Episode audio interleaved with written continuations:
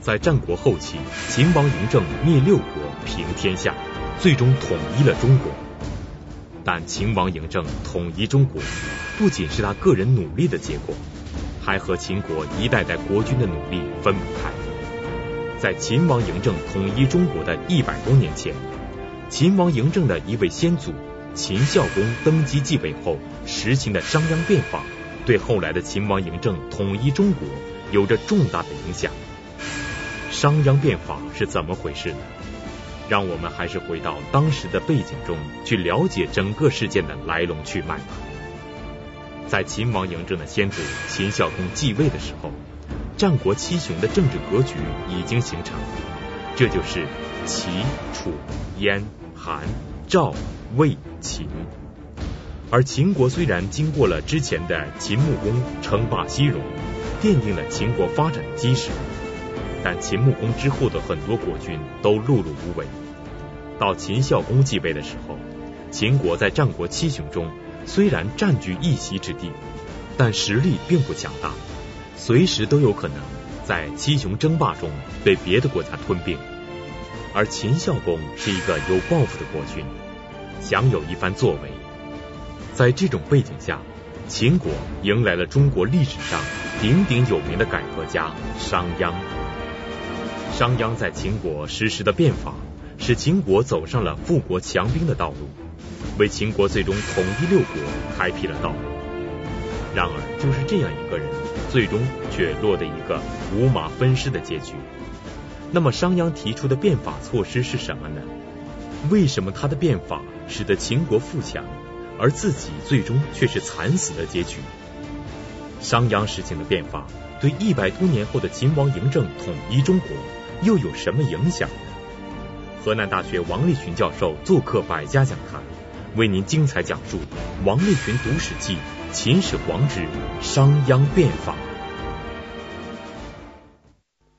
公元前三百三十八年的一天，从秦国的商地走出来一个人。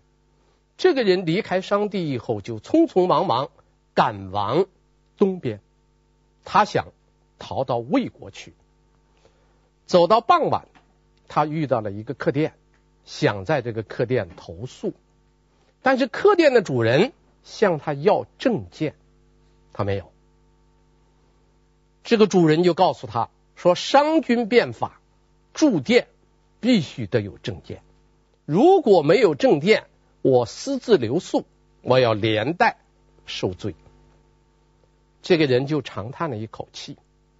说商君变法变到这个程度，我没有想到，只好离开这个客客店，继续赶路。而这一个人是谁呢？这一个人就是商君，也就是商鞅。商鞅，我们知道他在秦孝公的支持下，在秦国变法成功，被封于商地，称为商君。那么他。为什么要逃离秦国？为了说清这个问题，我们先讲讲商鞅是个什么人。商鞅是个很有才的人。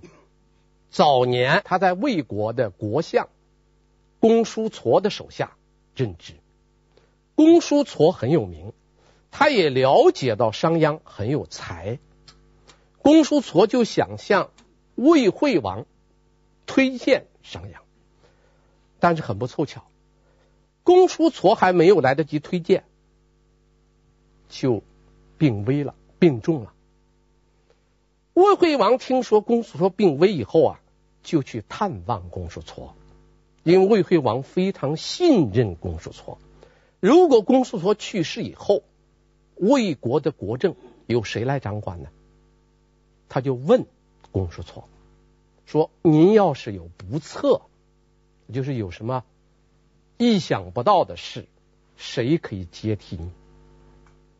公叔痤就说：“商鞅，说这个人虽然很年轻，但他非常有才，他可以接替我。”然后公叔痤就说了一句很重的话，说：“王举国而听之。”说大王啊，你要把整个国家交给他。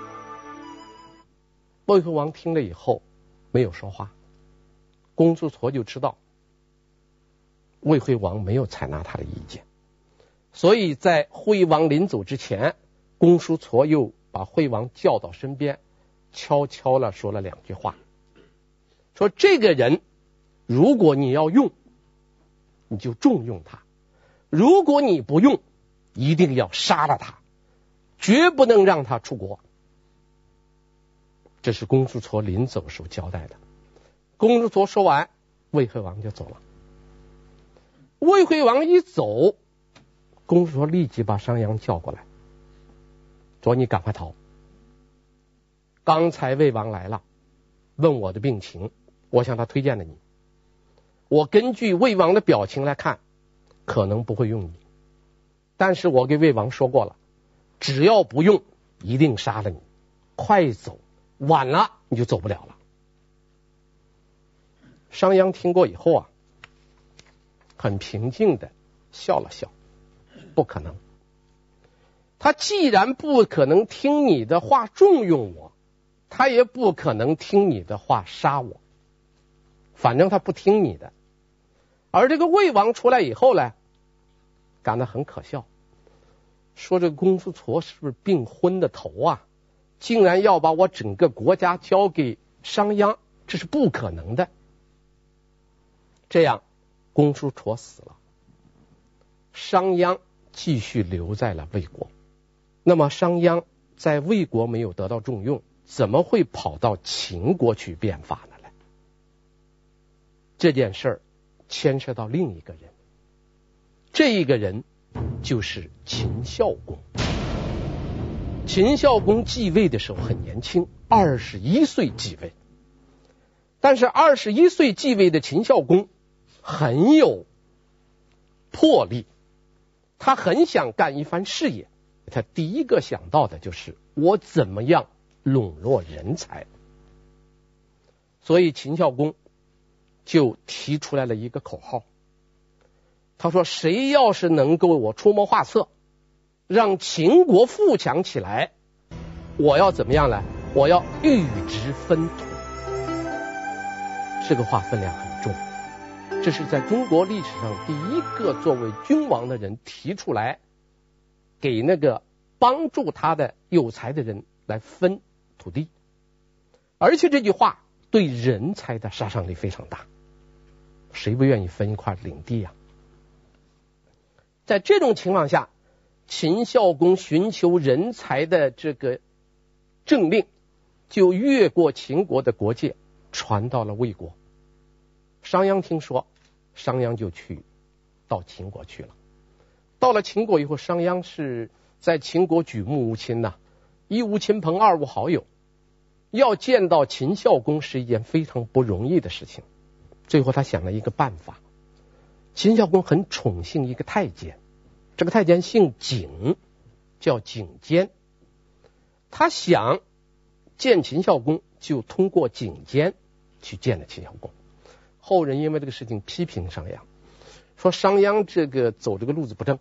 他通过一个宦官去见秦孝公，实际上这个话呢，因为当时商鞅到了秦国以后，如果不通过景监的话，他见不到秦孝公，他没有办法，他只能用这个办法。见到秦孝公以后，第一次见面，商鞅大谈帝道，皇帝的帝啊，就帝道。这个帝指的就是中国历史上的五帝：黄帝、颛顼、帝喾、尧、舜，讲这个帝道。讲了半天，秦孝公听的是昏昏欲睡。商鞅一走，秦孝公就把景监叫过来，把他臭骂了一顿。然后给商鞅下了个结论，两个字，说商鞅是个人吗？什么人呢？妄人，妄自尊大的妄，妄人。什么叫妄人呢？只会说大话的人。说第一次见面没谈成，隔了几天，第二次见面，这次见面，商鞅给秦孝公谈的是王道。所谓王道，就是夏禹、商汤。周文王、周武王的治国之道，这秦孝公还没有听进去。第三次见秦孝公，讲霸道，就是春秋五霸的称霸之道。秦孝公听得比较兴奋了，但还没有完全听进去。第四次见秦孝公，讲的是强国之道，讲的是强国的。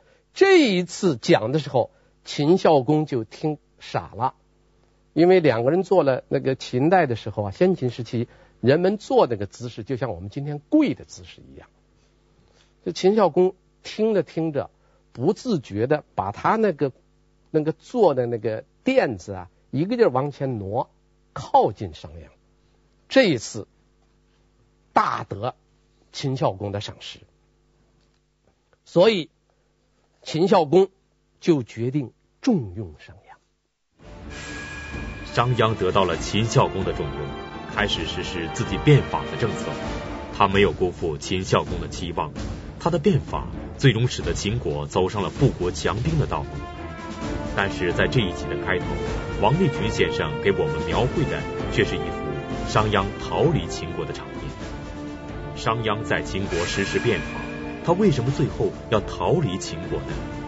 要解释商鞅逃离秦国的原因，我们就必须了解商鞅变法的内容。那么，商鞅所提出的变法措施究竟是什么？他提出的变法措施和他最后逃离秦国又有什么关系呢？商鞅变法的内容我们了解了，我们就知道为什么商鞅要逃离秦国了。商鞅变法的内容主要是两个方面，一个是政治制度的改革，第二个是经济制度的改革。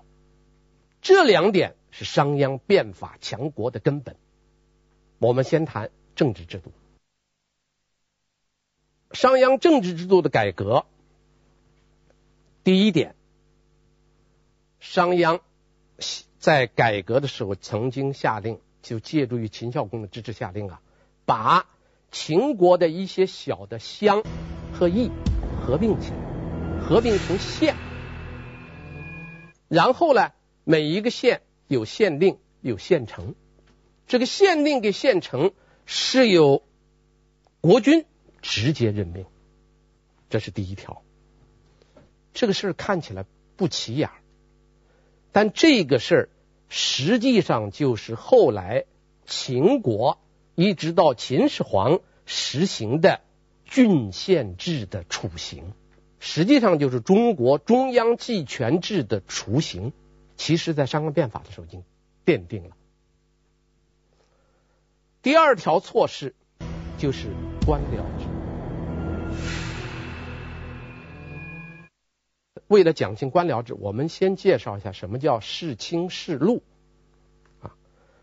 因为作为西周王朝来说啊，周朝啊，它实行的是世卿世禄制，也就是说，诸侯、卿大夫他们的官职、他们的爵位、他们的领地是可以世袭的，就世世代代相承的。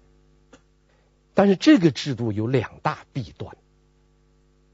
世卿世禄就是说，他爷爷、他父亲、他这个他这一辈儿世世代代为官，那么没有当官的人呢，你世世代就不能做官。这样一个政权，他就不不能够不断的向里边补充一些精英和优秀分子。一个没有。优秀的精英不断的补充进来的政权，它是没有活力的一个政权，这是一个一个毛病。另一个毛病就是世卿世禄威胁到国君，因为那个诸侯也好，卿大夫也好，他如果分给他这一块领地，他家世世代代为官，世世代代的有这么一块地，如果他经营得好，他会越来越强。当他强大到一定程度的时候，他可以就掌握了这个国家的政权。所以世卿世禄制啊，危害很大。商鞅这个办法很好，他实行官僚制，县令、县城由国君任命，所以他不可能产生世袭的这种情况。每一次任命，你只用做这一次，下一次再任命不一定是你们家的人，废除了世卿世禄制，形成了官僚制的雏形。那么世卿世禄制废除以后，怎么样选拔官吏呢？商鞅又实行了一个办法，叫军功爵制。这个话的意思是，就是我按照你立的军功，给你一定的爵位，然后你立了功，给你升一级爵位，再立功，再升一级爵位。所以他变法中间有一句很重要的话：有军功者，各以帅受上爵。帅是什么？帅就是敌军的首领，就是你到战场上杀一个人头回来，打仗回来，你只要带人头，带回来一个人头升一爵，带回来两个人头升两级。这样作用的结果，双刃剑，很厉害的。一方面，那些宗室贵戚，就原来的贵族，他没有军功。他就没有爵位，没有军功，没有爵位，他的地位就下降。所以原来的旧贵族对商鞅这一套非常反感，激烈反对。反过来呢，下层的老百姓很欢迎。本来不是不能做官吗？那么我立了军功，我就可以做官，我就有了特权。这样比较起来，当然是拥护者多，反对者少。贵族他是少数啊，大多数下层的人他是同意的。这样在政治上，我按照爵位的高低来排你的等级贵贱；在经济上，我按照爵位的高低来分配财富。所以最后导致一个什么局面的？这个军功爵制的实行啊。把整个秦国的老百姓都给激活了，人人都想都想立功，都想得功。那么得功立功的最好的办法就是当兵，当兵立功最好的办法就是什么呢？多杀人。所以这个通过这个军功爵制的话，打击了贵族，也同时提高了军队的战斗力。这是。第三点，军功爵制；第四点，连坐制。商鞅在变法中间对老百姓还加强了控制，他立了两个法，一个叫连坐法，一个叫告监法。什么叫连坐呢？把全国老百姓编起来，五家是一五，十家为一市，一家犯法，十家连坐，这样。让这个你这十家捆成一个块儿，只要有一家犯罪，其他九家跟着一块赔赔罪，连带受罚。那你为了不受罚怎么办呢？实行另一个方法，告监，告发奸人啊。如果说你不告监，处罚非常重，腰斩，拦腰把人给杀了。你要告监，告一个奸人。给杀一个敌人，同样受赏，就是升一爵位。你说我也不告奸，那么我逆奸，反而掩盖奸人，那怎么办呢？那和投降一样，论处。以上内容就是商鞅在政治领域内实施的变法。我们再来总结一下：废除世卿世禄制，使优秀的社会精英补充进入政权。使政权充满活力，建立军功爵制，打击了世袭的贵族，提高了军队的战斗力；实行连坐制，把全国的老百姓编织成一个网络，便于中央集权。综合这些内容，我们可以看到，在当时的社会制度之下，商鞅在政治领域内实施的变法，对秦国的发展是有利的。而商鞅变法的核心是两个方面。一个是政治制度的变法，另一个就是经济制度的变法。那么，商鞅在经济制度上又采取了哪些变法措施呢？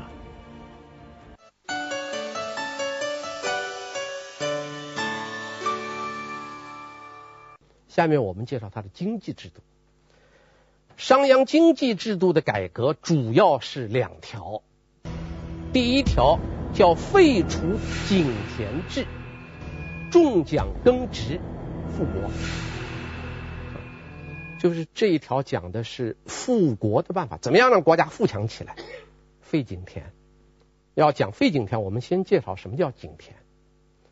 商周时期实行的土地制度。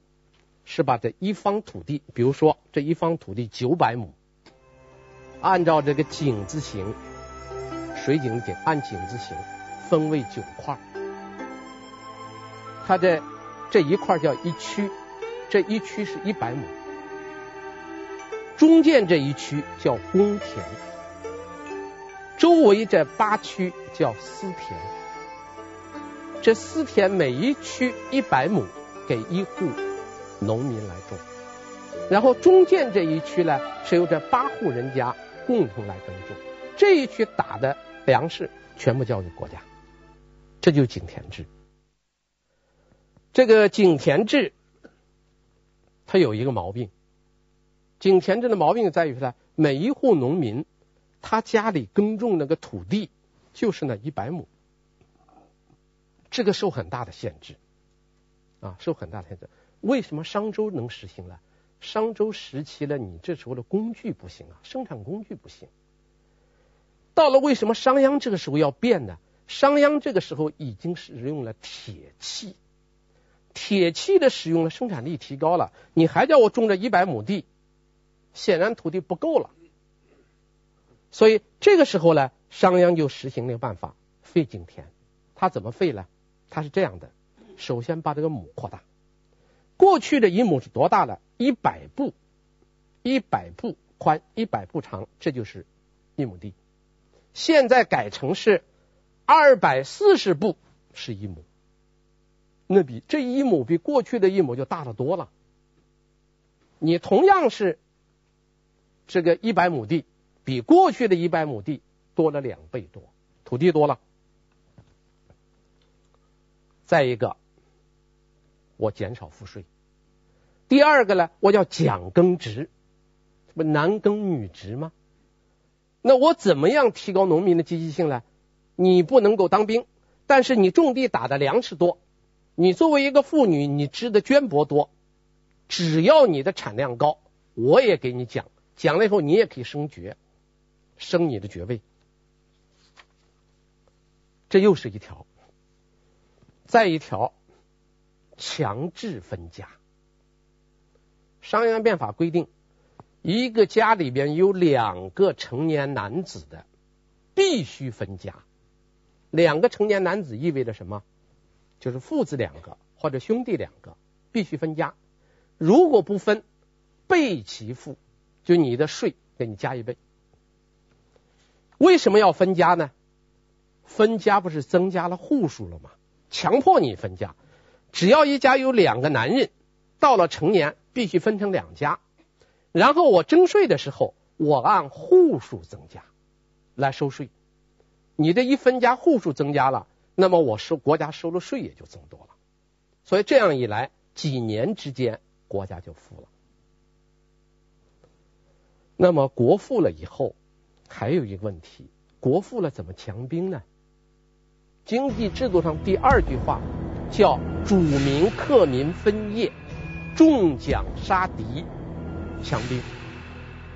这里我先介绍什么叫主民，什么叫克民。商鞅变法是这样讲的：这个商鞅把原来秦国的农民叫主民，但是秦国你知道，他称霸西戎以后，他的土地面积很大，人口少，而和他相邻的。是从晋国分出来的韩赵魏三国，这三国呢，人口多，土地少。商鞅就想了一个办法，我怎么能够把这个韩赵魏三国的农民吸引过来，到我秦国来种地？那就想办法，你只要来，我就给你地，而且我给你房子，还三年还不服劳役。这样呢，韩赵魏的很多农民就被吸引到秦国来了。从韩赵魏三国到秦国的农民叫做客民，客人的客，主民的客民不一样。商鞅变法规定的是，主民主要是当兵，客民主要是种地。你想想为什么这样做了？主民可靠啊，他是秦国人，他可靠啊，打仗他肯定很卖力啊，这是第一点。第二点，当兵容易立功啊，当兵很简单，到那砍一个脑袋回来就升一级啊。所以让主民去当兵，让客民去种地，主客民分业，这样一来，就是秦国的这个士兵啊。主要由秦国的农民组成，而韩赵魏三国的人来了以后呢，主要是为他们种地。那么这些当兵的人怎么让他去杀敌呢？商鞅采取的办法是：商军违法于秦，战斩一手，自绝一级，杀一个敌人。带回来一个脑袋，回来就升一级。这个办法，它实际上是把人性恶的一面给充分调动起来了。所以后来六国人说秦国的军队叫虎狼之师。为什么称它为虎狼之师啊？那秦国的军队一上战场打仗，个个眼都红了，那就像猛兽一样，巴不得多砍几个人头。回去拿着人头报账，一报账就升官，就升爵位啊。所以这个秦国的这个士兵打仗的积极性空前提高啊，甚至于发展到极致的时候，比如说两个秦国的士兵追一个敌敌人的士兵，追着追着那个敌人士兵消失了不见了，那怎么办呢？其中的一个秦国士兵，他可能把另一个秦国士兵的脑袋砍下来。带回来，我掂一个人头就升一级啊！所以那个秦国的士兵上了战场以后，千方百计的想带回来东西，就人头。所以你说这秦国的士兵到了战场以后，那不跟老虎、跟狼、野狼一样吗？所以六国人称他之为虎狼之师啊！为什么他后来那么能打？就是他有一个很强的一个刺激，在鼓励着他。商鞅的变法措施既涉及政治制度，又涉及经济制度，这样一来，他的变法就必然要触及到那些世袭贵族的既得利益。我们可以想象，当那些贵族的既得利益被触犯的时候，他们肯定是不支持变法的，而且很有可能还会阻碍变法。所以，商鞅在变法的过程中会遇到各种各样的阻力。商鞅又是怎样冲破阻力？将变法推行下去的呢？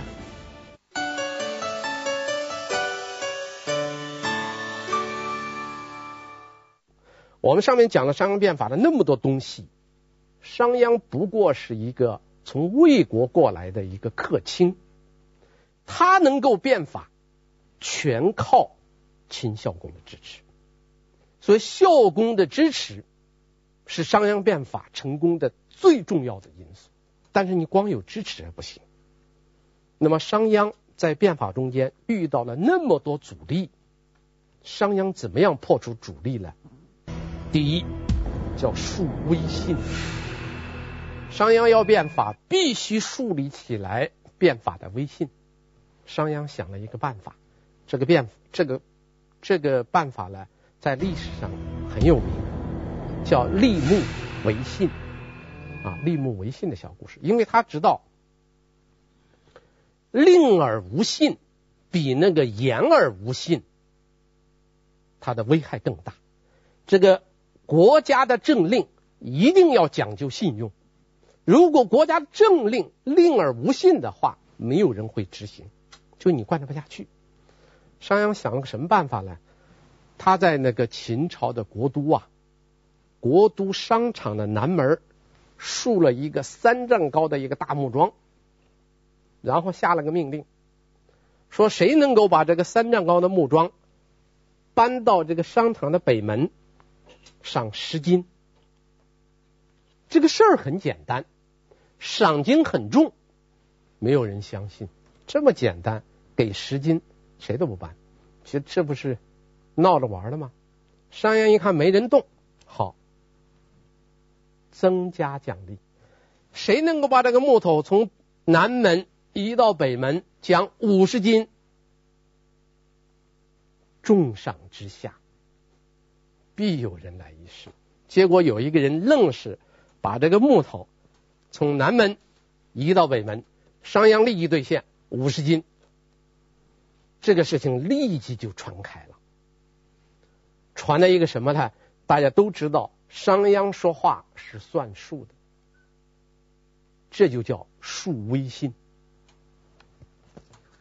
第二条叫惩贵戚，要严惩违法的贵戚，因为大家知道，老百姓在法律面前是比较谨慎的。因为老百姓没有靠山，所以遇到国家的法令的话，老百姓是比较容易守法的。谁爱违法了？贵戚，因为他们有有背景啊，家里有靠山呐、所以他们敢违法。商鞅变法的第二年，遇到了一件事儿，秦孝公的太子犯法了，怎么办？太子犯法，太子是四君呐、他将来是要即位做国君的，你不能把太子给法办了，那怎么办呢？商鞅变通，太子不是有老师吗？太子犯法了，太子不能罚，我罚他的老师。史书记载叫刑其父，惩其师，就是对他的父，师父的父，对他的师父，就是他的老师，这个人叫。公子虔给了他一个重罚，然后对他的老师另一位老师情刑，就在脸上刺字，连太子的老师都要受罚，就是代太子受罚。你想想，这个处罚力度多大？而且太子这个老师他很不争气，四年以后又犯法。这下商鞅不客气了，按照法律的规定，他要受羿刑。什么叫羿刑呢？把鼻子割了。所以秦孝公一死，他这个受过处罚这个太子一继位，被割了鼻子的他这个老师立即诬告，说商鞅谋反。然后这个即位的这个太子呢，是秦孝文啊，秦惠文君，秦惠文君就下令抓捕商鞅，因为太子也恨商鞅。商鞅从京城得到消息以后，就赶快逃了。这是我们一开始讲的，商鞅为什么逃，就是因为他执法特别严，得罪了太子，得罪了太子的老师。商鞅想逃到哪儿去了？想逃到魏国去，他不是在魏国国相公叔痤手下做过官吗？他逃到魏国去，他想到魏国人能够接受他，结果逃到魏国的边界，魏国的边防人员禁止他入境。为什么禁止他入境呢？因为商鞅曾经带领他的军队把魏国的原来的都城安邑给占了，占了以后呢？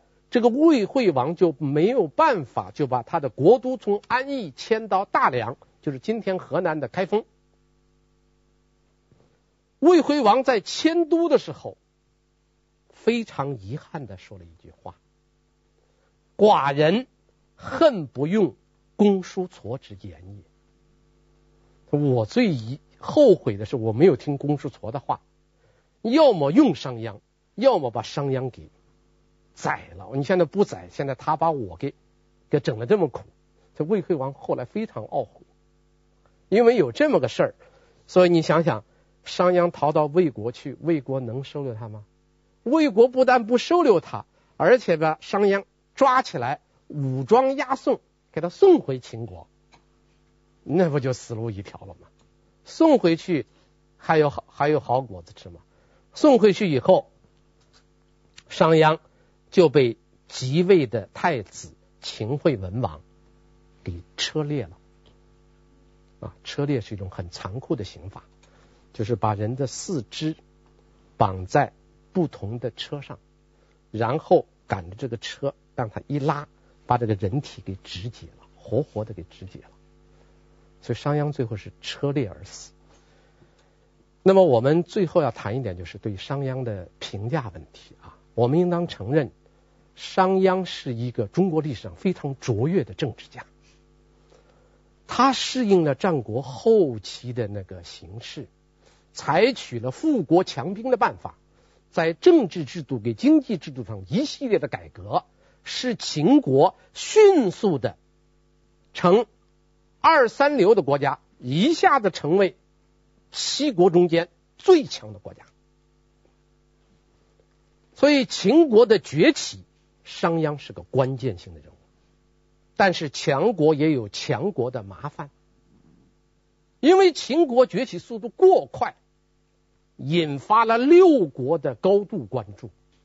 六国要生存，必须要找一个新的生存策略，而秦国面对六国的生存策略，他也得找出来一条应对策略，这样秦国才能继续。完成他的崛起之路。那么，六国的生存策略是什么？秦国的应对策略是什么？我们下集再讲。谢谢大家。